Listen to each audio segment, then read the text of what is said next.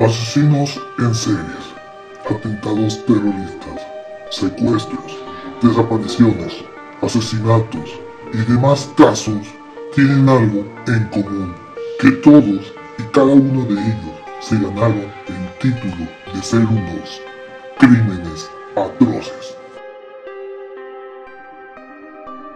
Bienvenidos sean a Crímenes Atroces, el podcast en donde cada semana yo, Santiago Quiroz y Abato, les contaré a todos ustedes los casos de crimen real más atroces, macabros, mediáticos, terroríficos y sanguinarios que han marcado la historia de la humanidad. Bienvenidos sean a otro viernes de, de crímenes y espero que les haya gustado mucho el episodio número 3 que hablé sobre John Lennon. Y bueno, ya estamos en abril, un mes muy especial para mí porque yo el día 15 estaré celebrando mi cumpleaños y además pues estaremos llenos de episodios, no específicamente que hayan pasado en, abril, pero sí unos casos interesantes vamos a estar, vamos a estar eh, viendo en, esto, en este mes. Se acerca tanto el episodio número, está este episodio, está el episodio 5 y está el episodio 6. Y bueno, sin más que decir, vamos a comenzar con este caso que actualmente se volvió a ser conocido.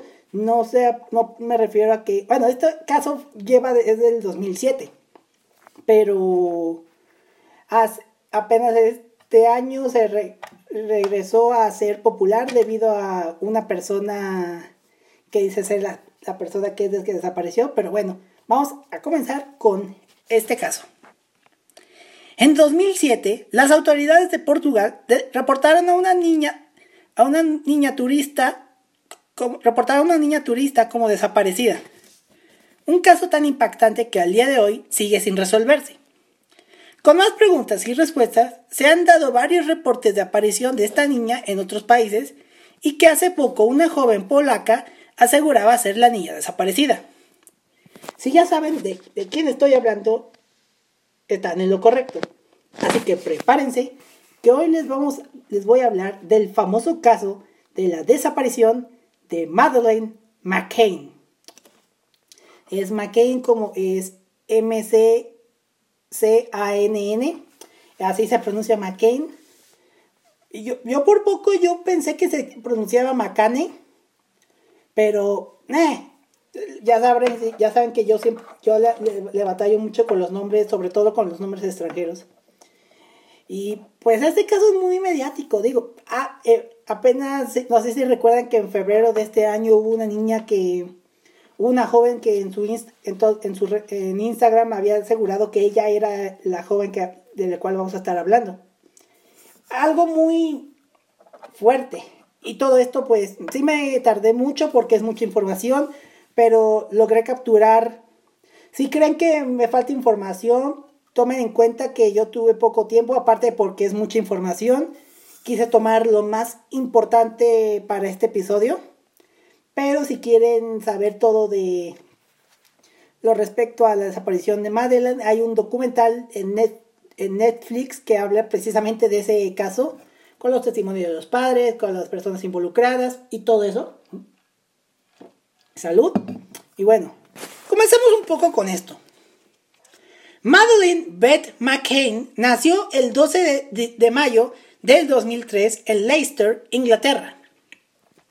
Era la hija mayor del matrimonio conformado por Kate McCain, una médico en general, y Jerry McCain, un cardiólogo del hospital de Leicester. Y, tenía dos hermanos mellizos llamados Sean, y Amelie McCain. Y ellos vivían en la ciudad de Rutland, Inglaterra aquí vamos bien, o sea, los papás importantes. Ahí veremos que al momento que estuve investigando, yo pensé, ah, los padres sí están muy tristes, pero no. Me doy cuenta que los padres luego tienen una actitud extraña conforme a. con respecto a la niña. Si hay padres con las que comparo, es. Bueno, no los voy a spoilar, ya vayan a saber con qué otros padres comparo, comparo a los padres de madre. Bueno, una característica de señas particulares sobre Madeline es que tenía en su ojo derecho, y que era muy notable, tenía un tipo de colo, coloboma, coloboma. O sea, un defecto que, que, un efecto muy notable en los ojos. Para los que no saben qué es el coloboma, es un defecto hereditario que presenta en el nacimiento en la, en la que el iris del ojo presenta un orificio, fisura o hendidura y que significa que la línea negra alcanza desde la pupila hacia el borde del globo ocular en una posición de 7 o 19 horas, cerca de 30, de 30 grados a la derecha. Es decir, como más o menos ahí luego pondré la foto de Madeleine en, las notas del episodio. Ahí en las notas del episodio, del episodio que para, en Instagram nos recuerden igual seguirme en las redes sociales para que vean las fotografías de Madeleine. Ahí muestran fotografías y ella tiene como un defecto que es que en el iris, que el iris y la que el iris y la pupila como que representan algo así como que, que se rellenan. Sí, algo así pues, yo entendí que es el coloboma. Si hay algún médico que me está viendo o está escuchando, me puede explicar muy bien y en cada cual. De hecho, hay un porcentaje que dice que de cierta cantidad de personas, solamente un porcentaje de la población presenta, presenta este tipo de, este tipo de, de ese, de ese defecto. Pero bueno, continuemos. No voy a meter mucho en medicina porque no soy médico. Pero bueno. En 2007, año en que ocurrió todo esto, la familia y un grupo de amigos, de, y un grupo de amigos paseaban, pasaban sus vacaciones en la región de Algarve, Portugal, hospedándose en el centro turístico de Praia da Luz. En este en este episodio va a haber muchos nombres en portugués, pero... Y si la arreglo en alguna pronunciación, por favor díganme cómo se pronuncia, porque yo le batallé mucho en, en cómo decir ciertas palabras en portugués. Bueno, la noche del 3 de mayo del 2007, a las 8 y media de la noche, los padres dejaron a los tres niños durmiendo en su habitación ubicada en la planta, planta baja todo esto mientras que los padres fueron a cenar con sus amigos en un restaurante ubicado a 50 metros de distancia. Aquí empezamos bien, la verdad. O sea, los padres con el afán de ir a, estar con los amigos y demás, ya y dejar a unos niños, a unos niños, perdón, a unos niños solos, sobre todo que una tenía por ese tiempo tres años de edad, ahí sí ya se da cuenta que, que esto ya no son los padres del año, la verdad. Bueno, el restaurante estaba a 50 metros de distancia. A lo largo de la noche, cada 20 o 30 minutos, los padres vigilaban a los niños para asegurarse que, que estuvieran bien por si algo malo les pasaba. Y vaya que, lo, que los vigilaron bien porque no se dieron cuenta que alguien desapareció. Bueno, algo que no fue así ya que a las 10 de la noche, hora de Portugal, la madre Kate, la madre Kate, en una, en una de sus idas a vigilar a los niños, descubrió que la niña había desaparecido, dando aviso a la policía para que emprendieran todo, toda una investigación para encontrar a la pequeña. Mientras que este caso fue televisado y lograron una colaboración entre el gobierno británico y el gobierno portugués para encontrar a la pequeña desaparecida. Y también que este fue un caso sumamente mediático y e histórico que llegó a ser comparado con la que cuya cobertura llegó a ser comparado con el funeral de la princesa Diana, ocurrido unos 10 años atrás. Es decir, los medios británicos se metieron tanto en esto, fue un circo mediático la desaparición de, de Madeleine. Y, ello, y hay gente que luego compara en esa cobertura mediática solamente es comparada con el funeral de la princesa Diana, que fue unos 10 años antes de esto. No hay un reporte oficial de qué pudo, haber pasado, pero a continuación les contaré la que fue presentada como la posible desaparición de Madeline. El día era 3 de mayo del 2007 y era el penúltimo día de vacaciones de la familia y de los amigos de la familia.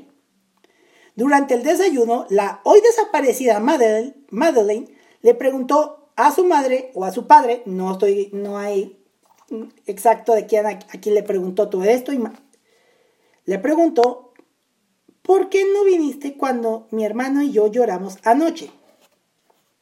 Según los padres comentaron, le comentaron esto a la policía después de la desaparición de que alguien había entrado en la habitación mientras los niños dormían. Ahí es el primer punto, o sea, una noche antes algo debió haber pasado, debió haber pasado noche anterior, porque es extraño que una niña pregunte, pregunte por qué los padres no estuvieron presentes por cuando ella, ella y su hermano estuvieron llorando. Eso da el primer inicio de que algo malo estuvo, pudo haber pasado. La madre en ese momento notó una gran mancha marrón en la parte superior del, del pijama de su, de, su hija.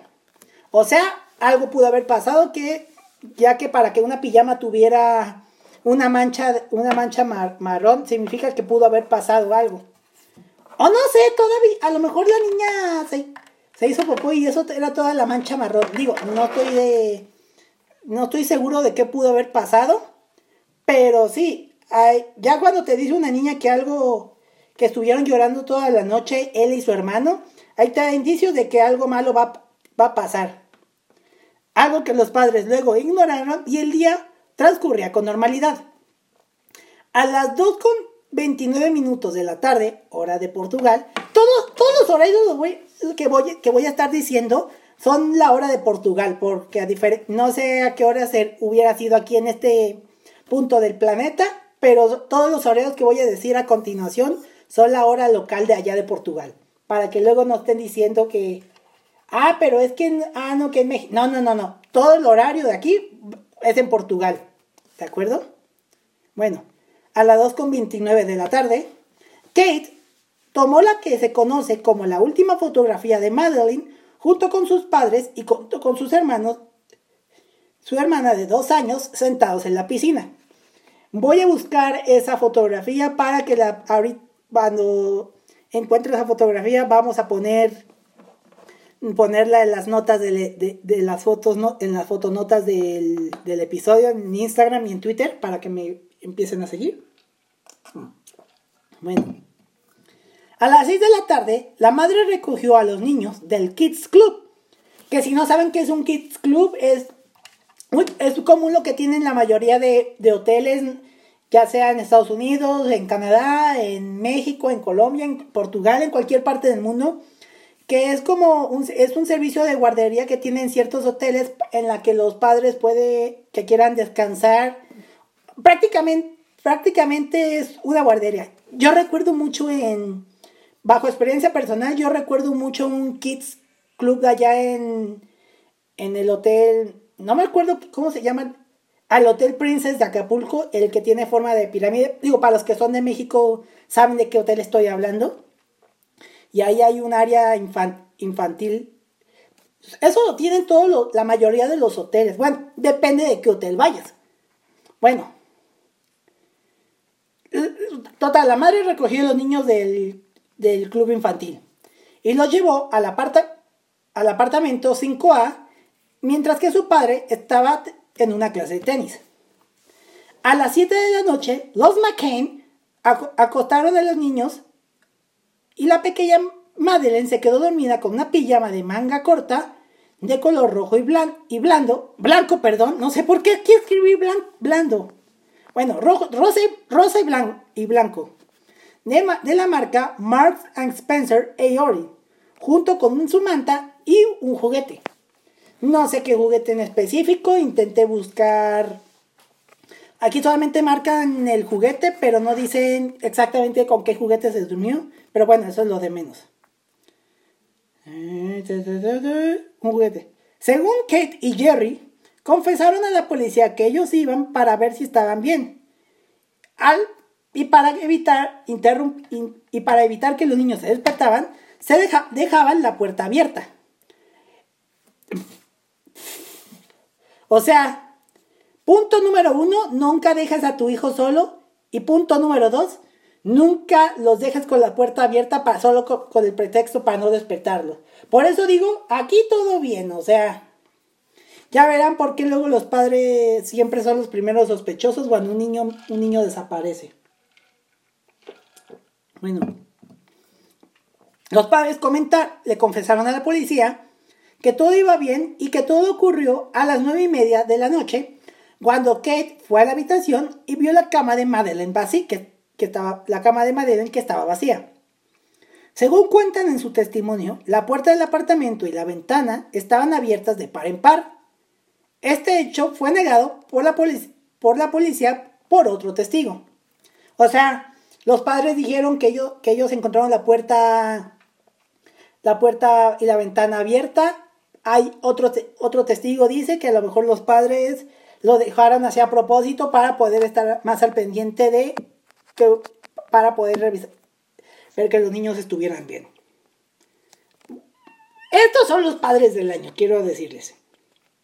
La desaparición de Madeleine fue reportada a la policía poco después de las 10 de la noche, mientras que el personal y los demás huéspedes del complejo buscaron en, en todas partes y la búsqueda terminó a las 4 y media de la mañana. Se tuvo que, se tuvo que notificar la desaparición a la Interpol que es, digamos, la CIA, pero en, Europa, o sea, como la policía internacional, por así decirlo, al cual se dio aviso de que sellaran la frontera con España y los aeropuertos de Portugal y España. Lo que comúnmente pasa, Juan, protocolo que se sigue para evitar que una persona, que una persona desaparecida, digo que se da cuando una persona desaparecida es un turista, para, para, descartar que se trata de un tema de secuestro. Según los informes de estos, según los informes de estos tiempos de la desaparición, señaló que Jerry volvió a ver por última vez a la niña, a su hija, a las nueve y media, eh, a las nueve y media de la noche. La hora que extrañamente era, fue la hora en la que desapareció, desapareció Madeline. La policía portuguesa interrogó a todos los amigos que se daban con los padres pero en los interrogatorios hubo diversas contradicciones por parte de los testimonios. Es decir, unos decían una cosa, otros decían otra cosa. Pasa siempre en, esto, en este tipo de situaciones, sobre todo en casos que siguen sin resolverse. Hagan de cuenta, el, no sé, el caso, por, por así de ejemplo, el caso de Joe Ramsey, una niña en Estados Unidos que fue desaparecida y posteriormente encontrada muerta en su casa ya de ella hablaré en un episodio. O un caso que pasó en México fue el caso de, de Paulette. No sé, los que son de México recuerdan ese caso. También ese caso se ha representado en este, en este podcast, pero más adelante. Que siempre cuando hay un, hay un caso de esto, siempre hay contradicciones en los interrogatorios. La policía británica, que de paso ya ellos tuvieron acceso al, para investigar el país, ya que se trataba de una ciudadana británica desaparecida. La policía británica envió perros para que siguieran el olor de la pequeña y en, eso encontraron restos de sangre y fluidos en las paredes y en el carro de la familia McCain. Tenía que la familia McCain tenía por esos días que estuvieron rentando. También se encontró evidencia de que, de que, de que usaron sedantes que fueron encontrados junto con los, restos de, con, los restos de fibra de capilar de la pequeña Madeleine en el maletero del carro. Por esa razón, los padres oficialmente, los padres oficialmente fueron representados como presuntos implicados o arguidos, algo, una terminación de la policía de allá de portugués, de Portugal. La familia McCain abandonaron el país y finalmente la, la, policía, casi digo policía, es policía. La policía abandonó los cargos tras múltiples presiones diplomáticas. Es decir, primero eran los padres, los padres lo hicieron, pero por presiones diplomáticas por parte del Reino Unido le dijeron no, los padres no pudieron ser, así que descartémoslos como sospechosos. La familia posteriormente abrió un fondo para que la gente donara para poder encontrar a Madeleine, el cual recaudó más de un millón de euros. Ah, cabrón. Dinero que posteriormente se utilizó para pagar la hipoteca de su mansión en Inglaterra, donde actualmente residen con sus otros hijos. A ver, no estoy diciendo, no estoy diciendo nada, solamente que se me hace muy se me hace muy extraño que los primeros los padres son implicados como sospechosos, Ya después dijeron, no, eh, nosotros no fuimos. No sé qué tan importante, qué tan importantes en, en cuestión social eran los padres, pero yo digo que hubo, hubo por ahí algo que hizo que las autoridades portuguesas retiraran, retiraran esa acusación. Después de la desaparición, una búsqueda por, la red, por los alrededores fue realizada por varios, varios perros guía sin obtener resultado. Aparte de los ya mencionaron que encontraron agujas en el maletero del carro de los McCain. La policía judiciaria, que así se denomina, es judiciaria, que es está en portugués, admitió que era totalmente inseguro de que Madeleine siguiera con vida. Mientras tanto, la misma policía examinó las fotografías de los turistas y personas que vacacionaban ahí. Los medios portugueses divulgaron que la PG, PG, o sea, Policía Judiciaria, no estoy diciendo PGR, para que no digan, ah, es que estás... No, no, eso es otra cosa. Perseguía dos líneas de, de investigación, que aquí se las voy a presentar. La primera línea que era que se trataba de un secuestro por una red, por una red internacional de pedofilia y la otra línea de investigación que se trataba igual de un secuestro por una red, red ilegal de adopción. Lo cual tiene mucho sentido porque al momento que estuve investigando hubo otros casos de, de niños desaparecidos, desaparecidos ahí en, Portugal, ahí en Portugal. El 14 de mayo de 2007, a las 7 de la mañana de la hora local, se comenzó una búsqueda en el chalet Casa Liliana, propiedad de Jennifer Murat, una ciudadana británica que vivía cerca del apartamento de la familia McCain. La policía y los equipos forenses aislaron la casa, drenaron la piscina e interrogaron a tres personas en la, comisaría. Entre ellos, el, que posteriormente se convertiría en el principal sospechoso, Robert Murat, un ciudadano igual británico, quien fue, que fue implicado en este caso. Gaynor de Jesús, un antiguo compañero, dijo lo siguiente. Sé que él ha sido el traductor oficial de la familia. Murat dijo estar muy metido en el caso de Madeleine, ya que recientemente había perdido la custodia de su propia hija de tres años, de tres años y medio, y que se parecía mucho a la niña. Por ahí, esto dio que, en el, que el 15 de mayo de ese año, Roberto, Roberto Murat fue declarado arguido, arguido o sospechoso de manera oficial. Aunque no está claro si Murat o la policía pidieron ese estado que le otorgaría los derechos adicionales tales como permanecer en silencio. El jefe de la policía, Olegario de Sousa, dijo en conferencia de prensa que un sujeto anónimo de 33 años había, 33 años había sido interrogado, pero no se le encontró suficiente evidencia para arrestarlo. También dijo que la policía buscó en cinco casas de, el día lunes y encontraron varios materiales similares a las pruebas forenses y que, había sido, que habían interrogado a dos personas de, manera anónima. Por su parte, Roberto Murat, Murat indicó que fue usado como un chivo expiatorio para que la policía encontrara un sospechoso.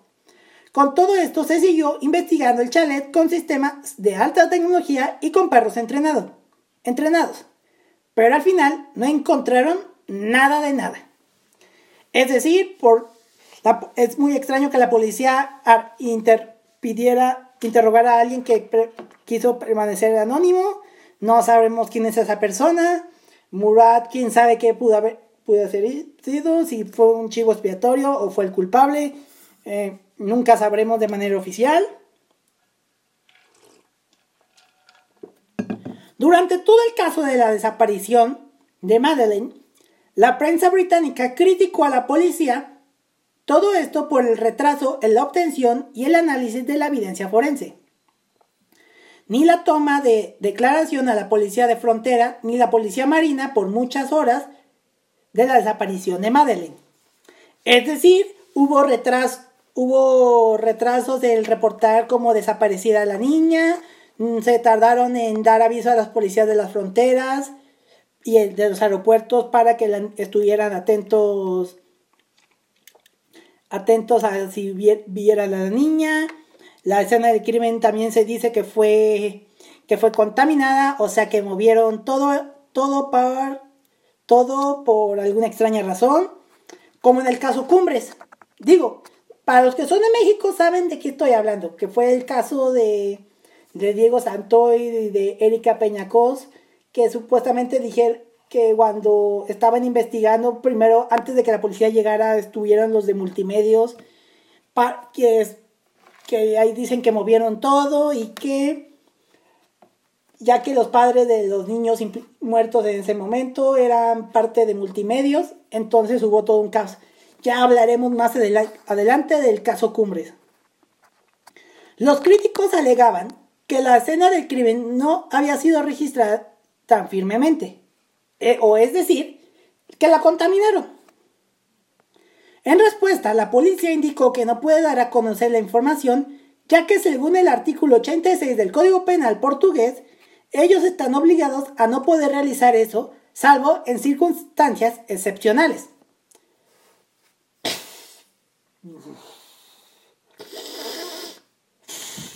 ¿Ok? Entonces, ¿qué pueden decir como causa excepcional? Entonces me está diciendo la policía portuguesa que el caso de la desaparición de una niña británica de tan solo tres años no es un caso excepcional para que puedan dar esa información. O sea, ay, no. Porque siempre en este tipo de cosas, siempre hay policías incompetentes? O sea, si no son los padres, siempre es la policía. Y yo pensé que en Europa la, policía sería mejor. Pero bueno, la policía la policía y la ineptitud es la ineptitud. En total se utilizaron, se utilizaron 180 funcionarios portugueses de la policía y helicópteros de protección civil además de cientos de ciudadanos y turistas. También se supo que la policía no tomó, tampoco tomó fotos de vigilancia, es decir, nunca pidieron las cámaras, las, videos o, los videos de vigilancia del, lugar para saber quién pudo, quién pudo haber pasado. Cosa muy extraña, ¿no creen?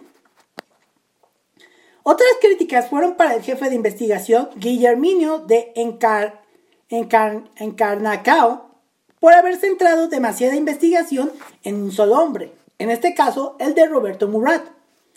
Además de que han habido situaciones similares de niños desaparecidos que no se resolvieron. ¿Ya ven? O sea, antes de lo de, lo de Madeleine hubo otros reportes de niños desaparecidos por, las, por el país y que nunca se resolvieron. También dijeron que, er, de manera errónea, que la altura de la persona que buscaban era de 1 era de 1.78, pero en realidad era de 1.70. El 6 de septiembre del 2007 declararon de manera oficial a Kate y a Jerry como sospechosos después de que Kate fuera interrogada por aproximadamente 11 horas.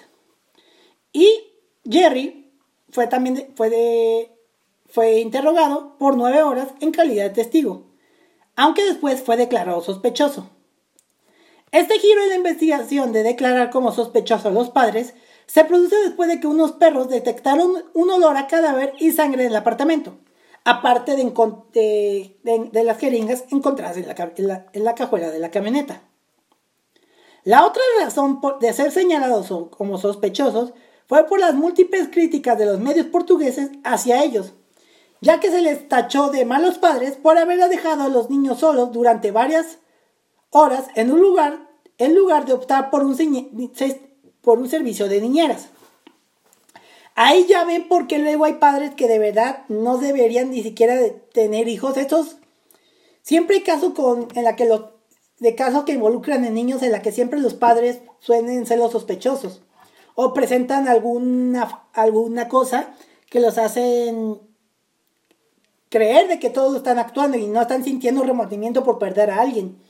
hay casos de esos, hay mucho. Está el de, el de Jovenet, el de Jovenet Ramsey, el de Paulette, el de, el de, el de Caso Cumbres, eh, entre otros, otros casos.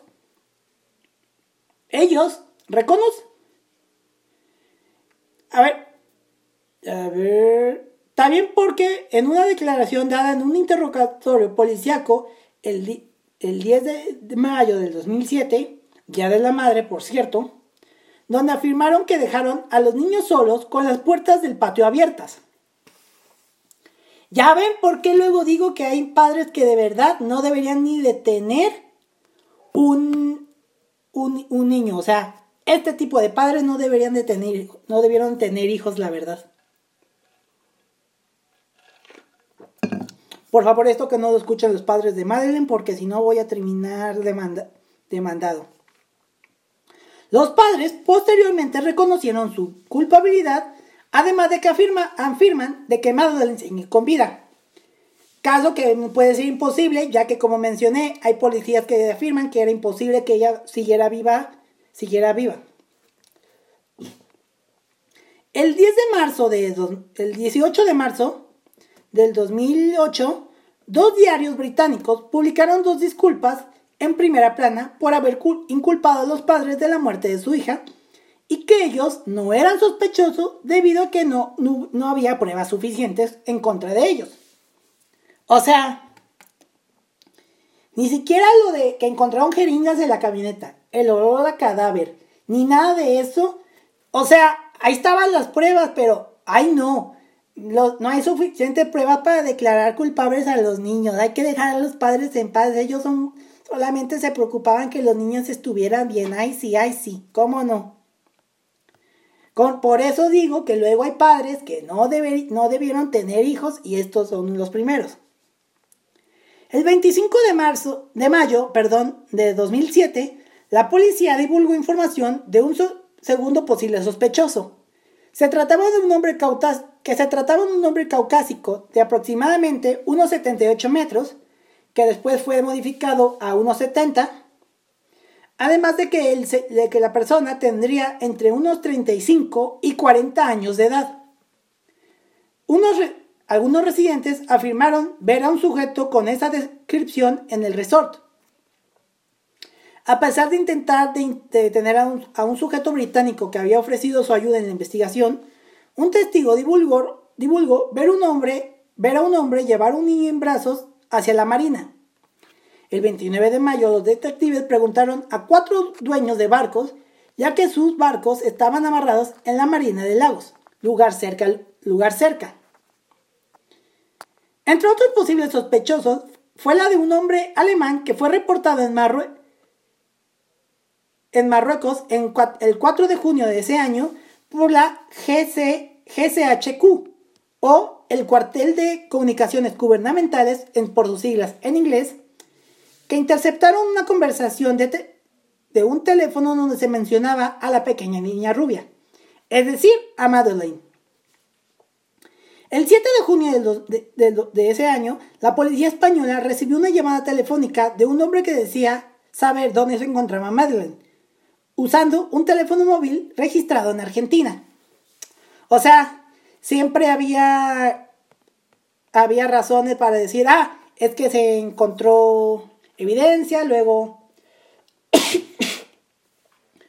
o sea, esto ya se volvió un caso súper super mediático y que traspasó ya fronteras, o sea, y al día de hoy no sabemos qué pudo haber pasado. Tantos fueron los esfuerzos por encontrar a la pequeña Madeleine que en mayo de 2011, la ministra del Interior, Theresa May, de, Scotland Yard, lanzó una investigación conocida como Operación Orange, conformada por 27 detectives y 8 civiles para, para saber por fin qué pudo haber pasado con la niña. Todo esto mientras Kate McCain, la madre de Madeleine, publicaba su libro titulado Madeline. O sea, ya aquí empezamos de que la madre está lucrando con lo que le pasó a su hija. O sea, Esto ya se volvió un circo super mediático. Que a la fecha. Y que, no, es que al momento que estaba haciendo este caso, es increíble todo lo que hicieron alrededor de la niña. Pero, bueno, ya saben. Un sí, o sea, le prestaron más atención a una niña a una niña rubia, o sea, pudo haber si hubiera sido un niño de, de piel oscura, ahí no le ponen atención. Ah, pero desapareció una niña rubia, ahí sí le ponen mucha atención en todo. Ok, bueno. En junio de 2020, ya nos brincamos varias, varias décadas, porque esto sigue todavía. La fiscal, el fiscal de la ciudad Alemania de Brunswick ordenó una investigación sobre la participación de un hombre de 43 años que se cree que vivía en una, autocar en una autocaravana Volkswagen, de marca Volkswagen, prestada en Algar Algarve en el momento de la desaparición de Madeleine. Es decir, un hombre alemán estaba viviendo en una autocaravana en el mismo lugar donde Madeleine desapareció.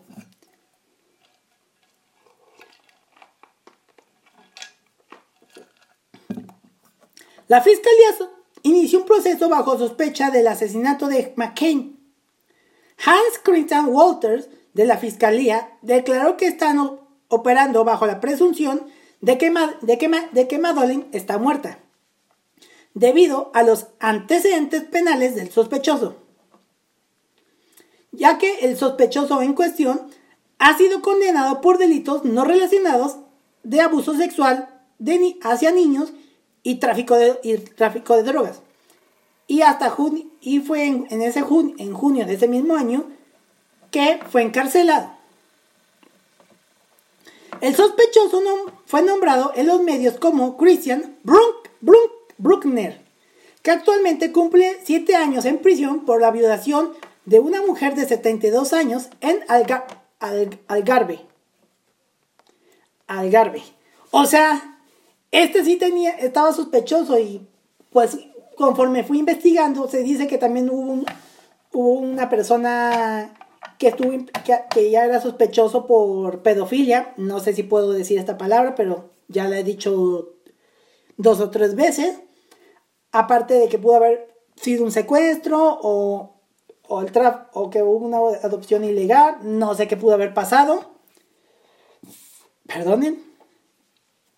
Pero todo esto puede concordar. A lo largo de los años se han reportado supuestos avistamientos de la pequeña Madeleine. Y estos avistamientos, avistamientos no solo se hicieron, fueron hechos en Portugal, el país donde ella desaparece sino que también se han dado posibles avistamientos de ella en diversos países, de los cuales se destacan Malta, también se dice que estuvo en una isla en medio del mar Mediterráneo, según unos testigos, Bélgica, España, Marruecos, Chile, Venezuela, Paraguay, entre, entre otros países. Que no me extrañaría que Madeleine en algún punto también eh, den avistamientos de que Madeleine está en, de que está aquí en México. No me extrañaría, la verdad.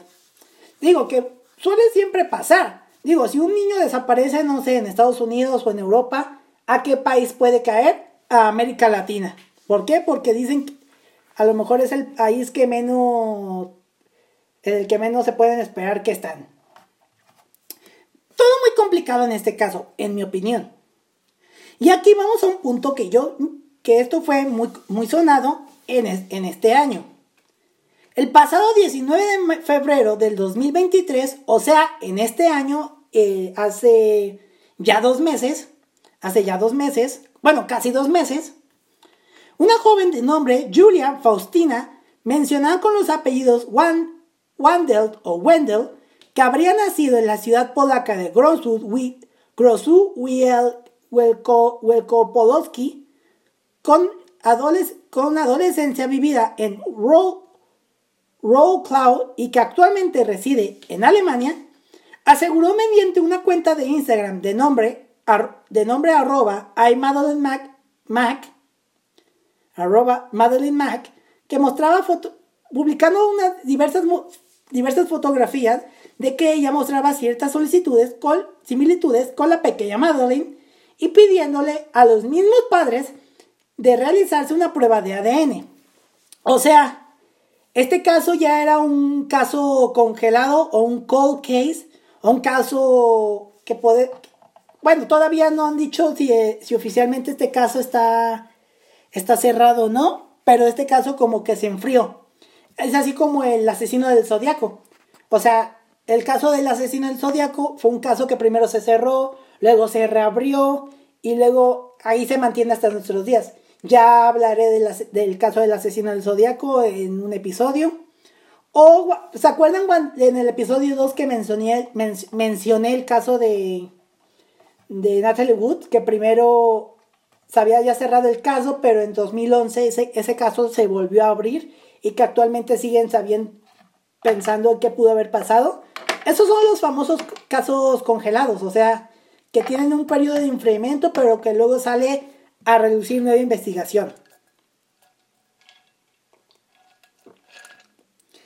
Entre las pruebas que mostró la, la, joven Julia, mostraban de que ella, que mostraba en esa misma cuenta, la de arroba soy Madeleine, de hecho tuvo dos cuentas, una se la cerraron y la otra es la que actualmente se presentó el año, en este año. En este año. En esas pruebas mostraba diversas fotografías y en la que ella mostraba, tenía un coloboma del, iris muy similar al que, al que tenía la, la pequeña Madeline.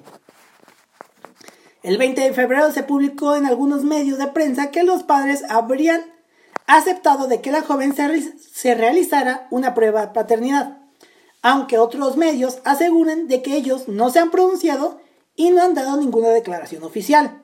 O sea, nunca se supo si los padres aceptaron, si se hizo en secreto, para no causar más problemas mediáticos. En fin, todo esto, no sé si en verdad Julia era la persona que dice ser, o era una persona que hubo que que fingía ser lo que no era.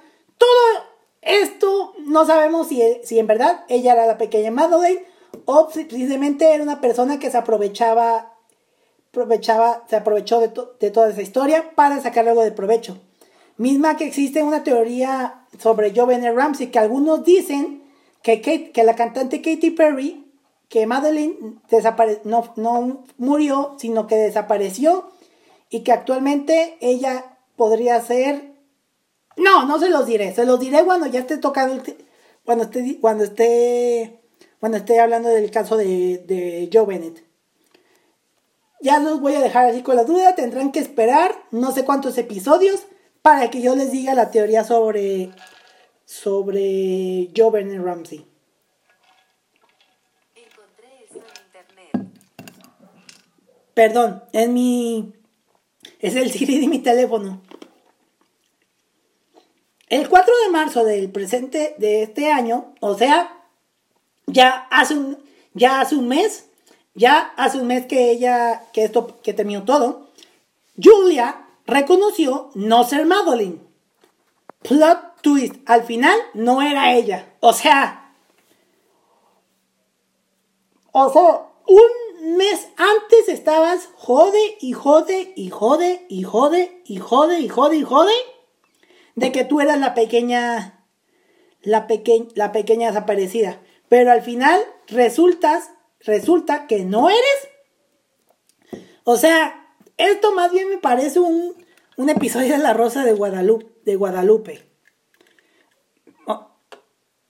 que no me extrañaría que si yo, que yo comenté esto, ellos se les ocurra hacer algún episodio conforme a este caso, pero con algún con algo más mexicano. O sea, al final Julia dijo que no era Madeline, pero que ella reafirma, reafirma había sido una niña secuestrada y que en el pasado le ocurrió algo grave. También dice haber reconocido a uno de los sospechosos como el hombre que abusó sexualmente de ella. Es decir, el hombre alemán que presentaron como sospechoso en 2020 fue también la persona que abusó sexualmente de Julia. O sea, al final Julia no era, no era, no era Madeleine, pero algo tuvo que haber pasado para que ella reconociera al sospechoso, al sospechoso como su agresor, como su agresor, perdón si, si me escucharon lejos. A lo largo de la investigación se manejaron diversas hipótesis sobre el paradero de Madeleine. Desde la huida de la misma pequeña, de la misma pequeña, que esta yo creo que es la más factible, porque Madeleine, ¿qué tendría? Unos. Unos tres, unos tres años. Entonces, si un niño de tres años se levanta a la mitad de la noche y ve la puerta abierta, pues va y se sale y luego, como los niños a esa edad son muy curiosos, ellos siguen algo sin saber qué están haciendo y, al final terminan en otro lado. Como el caso de aquel niño que, encontraron en un... que por jugar a, escondidas se metió en una de estas, ¿cómo se llaman? Estas de metal que transportan luego cosas en los barcos. Un contenedor, en un contenedor que estaba jugando a las escondidas con unos amigos en, un lado y terminó del otro lado del país. Bueno, a diferencia de que ese ya era casi un, un chavaco consciente, pero un niño de tres años le puede pasar esto. Entonces yo digo que sí pudo, que yo afirmo que la hipótesis de que la niña por sí sola, en su curiosidad de, de, de tres años, salió del cuarto, se siguió no sé qué, a lo mejor, a lo mejor siguió una mariposa o algo, no sé qué le puede interesar a una niña británica de, de, de tres años, de tres años, que le puede gustar. Pero yo digo, sí, ella se pudo haber salido solo y se pudo, y se pudo salir sin saber que, iban a reportar como desaparecida. Bueno, está esa teoría de que Madeleine salió sola, de la habitación. También está de que una persona entró a la habitación, entró a la habitación y la sacaron de, entró a la habitación y la secuestró. Ya por eso está el caso de que dicen de que esto pudo ser una red de secuestro, un secuestro de una organización de, pedófilos, que no me extrañaría porque por eso, porque al año siguiente fue el famoso caso de Jeffrey Epstein. Ese señor que por cierto sigo teniendo la teoría yo sí estoy consciente de la teoría de que Jeffrey no se suicidó, sino que alguien lo asesinó en prisión. Pero ya hablaré más a fondo de, Epstein en un episodio. De hecho, recientemente estuve viendo un documento, mostraron un, un, capítulo de sobre todo ese caso, pero ya les hablaré del caso de, Epstein. Pero otra teoría afirma de que los padres la sacaron de la habitación y la asesinaron. Esta también puede ser posible. También como, como los casos de Joe, de Bennett, que, de Joe que, que les dicen que los padres la, la, la, mataron o que el hermano de Joe la asesinó por accidente y para evitar que al niño le hicieran algo tuvieron que armar todo, todo un circo mediático. O está el caso de Paulette, que algunos afirman de que la misma madre, la misma madre la asesinó y, e hizo todo ese circo mediático porque como era una familia importante de aquí de México que, que vive en Interlomas, para que no le pasaran, para que no le hicieran nada y pues hicieran todo esto mediático. Bueno, entre muchas otras cosas pasaron en este, en este caso. Perdón, salud. Pero a pesar, ahí están todas las hipótesis, hipótesis. Y quiero afirmar, si alguien le cuenta esto de que yo estoy diciendo de que fueron los mismos padres de Madeleine que la asesinaron, yo no estoy diciendo nada. Yo nomás estoy leyendo las hipótesis que investigué. Por favor, no me digan que yo los estoy difamando, ya que no es así. Yo nomás estoy contando lo que yo investigué. Y si no, pues por ahí. Se los enseño para que no hay se los enseño para que no haya ningún problema.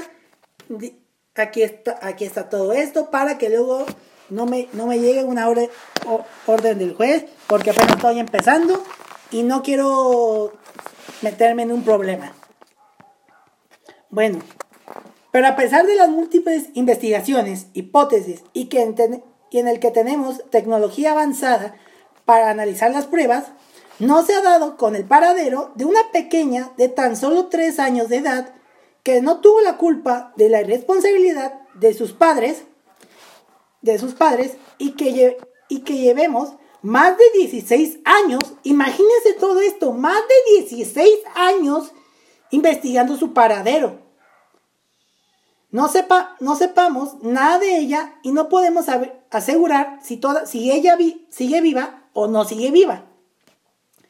Y bueno, como palabras finales, yo estoy diciendo que a lo mejor Madeleine sí está viva, pero está en algún punto del mundo, que yo espero a las autoridades internacionales que por favor investiguen bien, busquen, revisen las cosas, revisen las pruebas, revis, y nuevamente interrogan a los, a los testigos, hagan las cosas bien, porque yo quiero, yo quiero asegurarme de que Madeleine siga viva. Y bueno, con toda esta triste conclusión y este mensaje, terminamos con el triste caso de la desaparición de Madeleine McCain. Espero que les haya gustado mucho el episodio, ¿saben? Sé que me van a decir que faltó mucha información, pero yo quise poner lo más interesante, o sea, lo más importante de todo este caso, que aún sigue, o sea, mientras no se dé una conclusión, yo voy a, no va a haber, no va, a haber más información. Y bueno, con esto concluyo, no sin antes decirles que me pueden encontrar al podcast, el podcast lo pueden encontrar tanto en Instagram y en Spotify y en Apple Podcast. Pueden encontrar como Crímenes Atroces en, esa, en, esas, en esas plataformas. En redes sociales lo pueden encontrar, pueden encontrar en Twitter como arroba crímenes atroces y en Instagram pueden encontrar como arroba crímenes atroces podcast porque ahí voy a estar subiendo, no sé, voy a estar subiendo anuncios de que puede ser el siguiente episodio, voy a estar subiendo el anuncio de que ya se subió el episodio, las fotos fotos de todo lo relacionado con el caso, a lo mejor alguna recomendación de alguna serie o película de algún caso de crimen real. También voy a estar subiendo, no sé, historias avisando de que me pueden ver del proceso de edición, del proceso de grabación, todo lo relacionado con el detrás de cámara de este bonito proyecto. Y que espero que les esté gustando. Quiero llegar a más vistas, en YouTube y quiero llegar a más, a más oyentes en Spotify y en Apple Podcast. Y ya pronto podré hacer que se suba esto en otra plataforma de podcast, si esto me lo permite. Y recuerden que me pueden estar siguiendo en mis redes personales. Casi no subo nada en mis redes, en mis redes sociales personales, pero para que me ayude mucho en, mis, en, en cuestión de seguidores, en Twitter me pueden encontrar como arroba santqs99, ahí me pueden encontrar en Twitter. Y en Instagram me pueden encontrar como arroba santiqs99. Ya sé que los dos debería ser santiqs99, pero en Twitter solo me dejó santqs99. Y bueno, con todo eso, el podcast, el episodio ha terminado. Pueden disfrutar el resto de su viernes.